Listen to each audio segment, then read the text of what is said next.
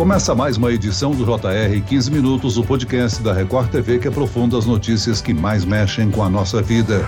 O Banco Central explicou nesta terça-feira porque aumentou a taxa básica de juros em um ponto e meio por cento. A Selic voltou aos dois dígitos, 10,75% ao ano, após quase cinco anos. O consumidor brasileiro já sente os efeitos práticos da inflação no dia a dia, como por exemplo na cesta básica, que apresenta alta no preço de praticamente todos os produtos. Segundo o IBGE, a inflação de janeiro foi de 0,54%, a maior para o mês em seis anos. O que esperar para a projeção de inflação até o final de 2022? Eu converso agora com o doutor em economia e professor do IBMEC, Alexandre Pires. Bem-vindo, professor.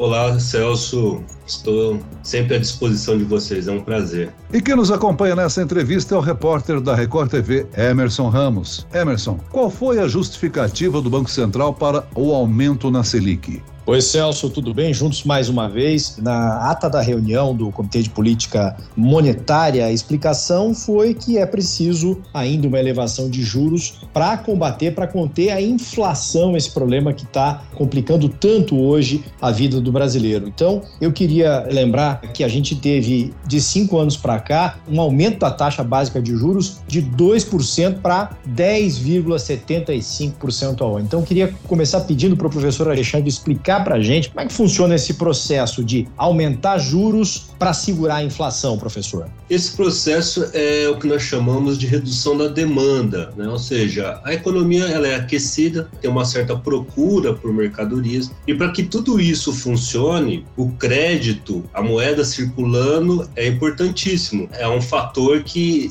determina o comportamento das pessoas. Então, como o Banco Central tem o controle da moeda, né, e ele controla essa moeda para o empréstimo, empréstimo ali para os bancos, o Banco Central é o banco dos bancos. Como ele controla isso, ele consegue determinar o quanto de moeda está circulando na economia. E aí, a partir disso, ele aquece ou desaquece a economia. Num cenário de inflação, o que, que nós imaginamos? Que a procura está muito alta. Então, o Banco Central sobe os juros, subindo os juros, ele diminui né, a demanda por moeda, dificulta a circulação e logo ele vai pensar o quê? No segundo momento, as atividades econômicas vão reduzir um pouco. Reduzindo um pouco, a economia desaquece, né? E aí a demanda e a oferta voltam ali para um ponto de equilíbrio, com o que nós chamamos ali de uma taxa mais natural é, esperada. E isso faz com que a economia se restabeleça num patamar mais baixo de inflação. Porém, nem toda a inflação é por demanda, e nem tudo que influencia a inflação é simplesmente a situação econômica. Né? Nós estamos vindo de uma situação pandêmica em que várias atividades econômicas econômicas foram atingidas, ou seja, nós estamos numa economia que está em recuperação, supostamente a inflação era para estar baixa, né? mas mesmo assim o Banco Central está tendo que aumentar os juros. Por quê? Porque ele está respondendo a um cenário externo, que depois nós podemos seguir nessa linha, que é um cenário externo bastante instável aí no mundo, inflacionário, e um cenário interno que também não é dos melhores. Primeiro, por causa da própria pandemia e como ela atingiu o Brasil. E segundo, porque nós estamos agora num ano eleitoral, costuma ser um ano de bastante incerteza. Então, o Banco Central ele está tendo que responder a esses fatores que nós chamamos de expectativas de inflação. Tudo isso que eu acabei de falar entra na conta, Everson. Agora, professor, se a gente precisa enxergar os juros como um remédio para conter a inflação, a gente vem num processo já longo de elevação da taxa de juros e a inflação em janeiro bateu como a maior inflação para esse mês, para um mês de janeiro desde 2016. O que que isso diz sobre a efetividade que a gente está tendo desse processo de alta dos juros?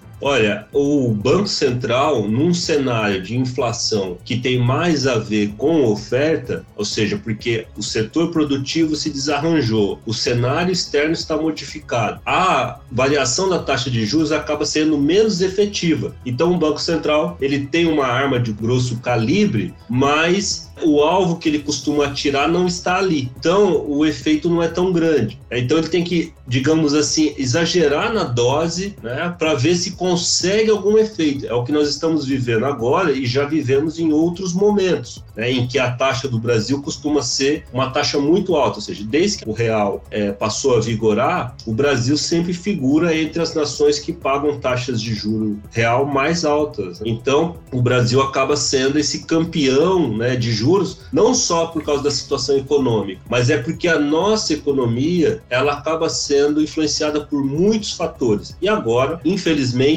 nós estamos naquela situação que é muito próxima do que se chamava de estagflação, que é um cenário lá dos anos 80, ou seja, a economia não está crescendo ou está crescendo muito pouco, como aconteceu agora em 2021, e a inflação está galopando, ou seja, mais que o dobro do que vinha sendo nos últimos anos. Ela ficou controlada ali de 2017 em diante, surpreendentemente, com os fundamentos sólidos, e aí 2021 ela sai do controle para mais que o dobro. Já foi citado aqui que a Selic é para controle da inflação. Agora, a Selic afeta financiamento, preço da gasolina, afeta até o preço do pãozinho do café da manhã, né, professor? Sim, ela afeta tudo e não só quando ela muda, né? Mas como você falou na introdução, a explicação que o Banco Central dá para isso também faz com que os agentes econômicos, ou seja, o dono da padaria, o banco, todo mundo comece a tentar se antecipar a esse cenário. Essas atas que o Copom tem soltado, explicando por que, que ele tem aumentado, ela também tem alimentado também essa taxa de juros. E aí, claro, o banco, se ele sabe que o juro ali na frente pode chegar a um valor maior, ele já tenta cobrar isso hoje. O que, que nós vamos ter? Nós vamos ter de novo uma redução ali da produção, um aquecimento é, de um lado e o esfriamento de outro. O que, que isso faz? Mais inflação. Ou seja, é a famosa profecia que se autorrealiza. É, o Banco Central está esperando mais inflação e logo todos os agentes começam a esperar mais inflação e começam a antecipar isso. Agora, professor, como é que quebra esse ciclo então? Se os juros sobem para conter a inflação, mas de alguma maneira eles acabam ajudando também a ver mais inflação, como é que se quebra esse ciclo? O Brasil ele tem uma combinação um pouco triste, porque tivemos nos últimos anos alguns indicativos que nossa situação política não estava tão estável. Nos primeiros dois governos, Fernando Henrique e depois, até mais ou menos meados do segundo governo Lula, parecia que havíamos pactuado que o controle da inflação, a responsabilidade fiscal, isso aí era ponto em comum entre todos os agentes políticos. Depois, a partir do governo Dilma, parecia que o Brasil poderia ceder em algum algumas desses fundamentos, é a tal da nova é, matriz lá macroeconômica. Isso fez com que os agentes começassem a ver mais riscos. Tudo isso faz com que o Brasil vá ficando caro e esse caro se reflete nisso que nós chamamos taxa de juros. Ou seja, hoje no Brasil, a Selic e o seu aumento indica muito mais o risco que os agentes veem na nossa economia do que simplesmente o fato de que a demanda está aquecida ou que o desemprego está muito baixo e está pressionando os salários. Indica muito mais essa expectativa de futuro, essa expectativa de inflação. Uma saída que foi dada, digamos assim, de modo até criativo, que resolveu isso por um certo tempo foi o teto de gastos, que já está sendo discutido novamente, ou seja, o teto de gastos é um teto que pode desabar, mas o teto de gastos segurou essas expectativas inflacionárias e agora ele está sendo colocado em questão por todo o espectro político. Então, esse ciclo ele costuma ser rompido quando todos os agentes políticos pactuam que aquilo ali é um fundamento comum entre eles e ninguém vai se aventurar a romper essa base. Quando isso se rompe, você tem que reconquistar a confiança confiança. E reconquistar a confiança é algo muito demorado. Todo país que deu calote costuma pagar juros mais altos. Todos os países latino-americanos deram calote nos anos 80, pagamos alto por isso, já demos calotes um pouco antes. Se nós pegarmos o caso dos Estados Unidos, os Estados Unidos nunca deu calote, desde que se tornou um país independente. A Inglaterra paga todas as suas contas ao longo. Então é por isso que esses países têm fundamentos sólidos, pagam taxa de juros maior, porque todo mundo vê menos risco ali. O professor, nós estamos no início do ano, época de acertar o IPVA, IPTU, rematrícula na escola dos filhos e até mesmo preocupar-se com o imposto de renda. Como é que o cidadão se planeja para diminuir o impacto dessa situação? Uma das vantagens das nossas regras trabalhistas é que para aqueles que estão no setor formal, eles têm o 13 terceiro salário, que praticamente virou o pagador dessas contas de começo de ano. Então isso alivia aquele que está no setor formal. O problema é que o setor informal, que é onde boa parte dos brasileiros estão em termos laborais, ele não tem essas garantias. Então esse brasileiro, ele tem que sempre se preparar de modo anual. Mas como nós sabemos, né, Celso, que essa situação nem sempre é tão simples, a maioria dos governos estaduais, por exemplo, no caso de IPVA, eles têm facilitado o pagamento dessas contas. Então, muitos brasileiros não vão ganhar aquele desconto de 10, 5% que temos agora, no, por exemplo, no IPVA, mas vão preferir parcelar, esperando ali a renda e tal, ou seja, aquela poupança que não foi feita. E é isso que esse brasileiro tem que fazer, olhar todas as oportunidades né, de aliviar essa carga no mês e tentar alongar o pagamento dessas dívidas de começo de ano pelos próximos seis meses, Celso. É bom ressaltar que nem sempre também o trabalhador com carteira assinada tem o ajuste do salário de acordo com a inflação, né?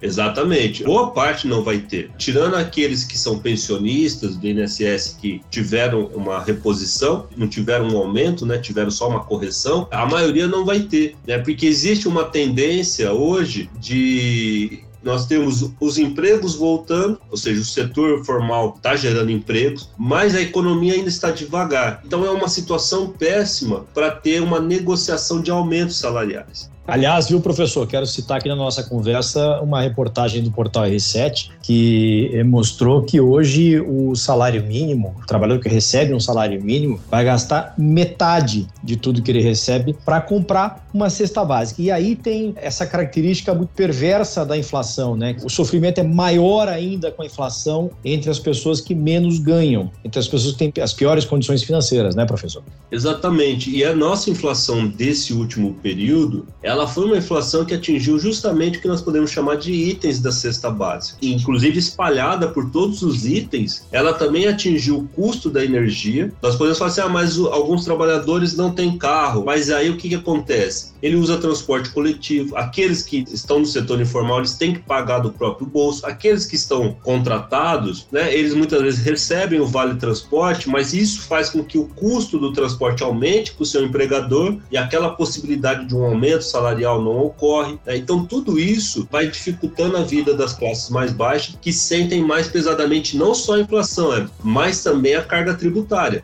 Na ata, professor, dessa reunião do Copom, que a gente já citou aqui, já mencionou aqui na conversa, também tem uma previsão de que na próxima reunião a decisão sobre juros vai ser de elevação novamente, mais uma elevação menor, não mais um ponto e meio percentual como na última reunião. O que, que o senhor está esperando como tendência de evolução para os juros e para a inflação durante o ano? Olha, Emerson, a tendência é de alta. A minha expectativa até dezembro era de que nós teríamos em torno de 5% de inflação né, e os juros terminariam aqui no máximo na casa que nós estamos vendo hoje, ou seja, entre 10 e 11. Só que o cenário mudou e mudou para pior. Nós temos uma situação internacional que já era inflacionária pelo desarranjo que a pandemia criou, pela pressão né, de consumo que a China exercendo no mundo, fazendo com que várias economias inflacionem também, porque ela tem disputado as mesmas mesmas mercadorias. E agora nós temos esse cenário de estabilidade militar, geopolítica, né, entre a Rússia e a Ucrânia, ou seja, isso faz com que a estabilidade econômica da Europa né, acabe sendo, digamos assim, algo mais incerto. Essa incerteza vai se refletir nos preços. Né? Então o Brasil já vai ter que se antecipar a isso. Tudo isso vai fazer com que esse ano de 2022 seja um ano difícil do ponto de vista inflacionário e pior, as expectativas de recuperação econômica continuem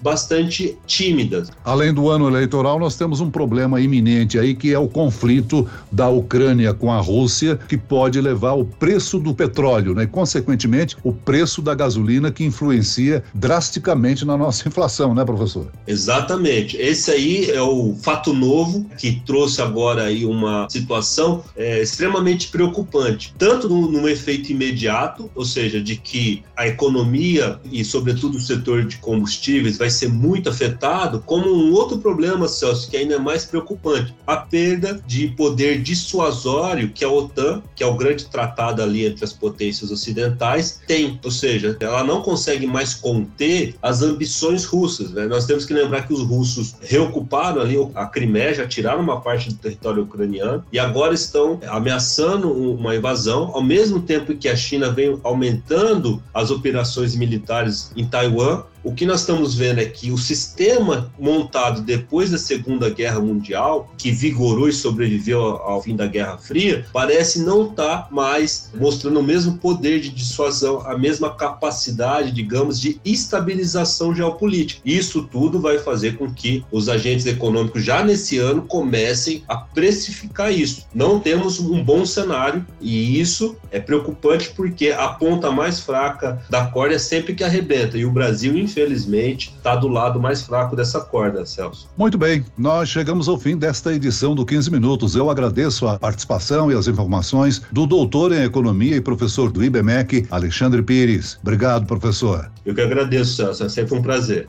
E agradeço a presença do repórter da Record TV, Emerson Ramos. Emerson. Valeu, Celso. Até a próxima. Obrigado, professor Alexandre, pelas informações da entrevista. Esse podcast contou com a produção de Homero Augusto e da estagiária Larissa Silva. Sonoplastia de Marcos Vinícius. Coordenação de conteúdo Camila Moraes, Edivaldo Nunes e Deni Almeida. Direção editorial Tiago Contreira. Vice-presidente de jornalismo Antônio Guerreiro. E eu, Celso Freitas, te aguardo no próximo episódio. Até lá.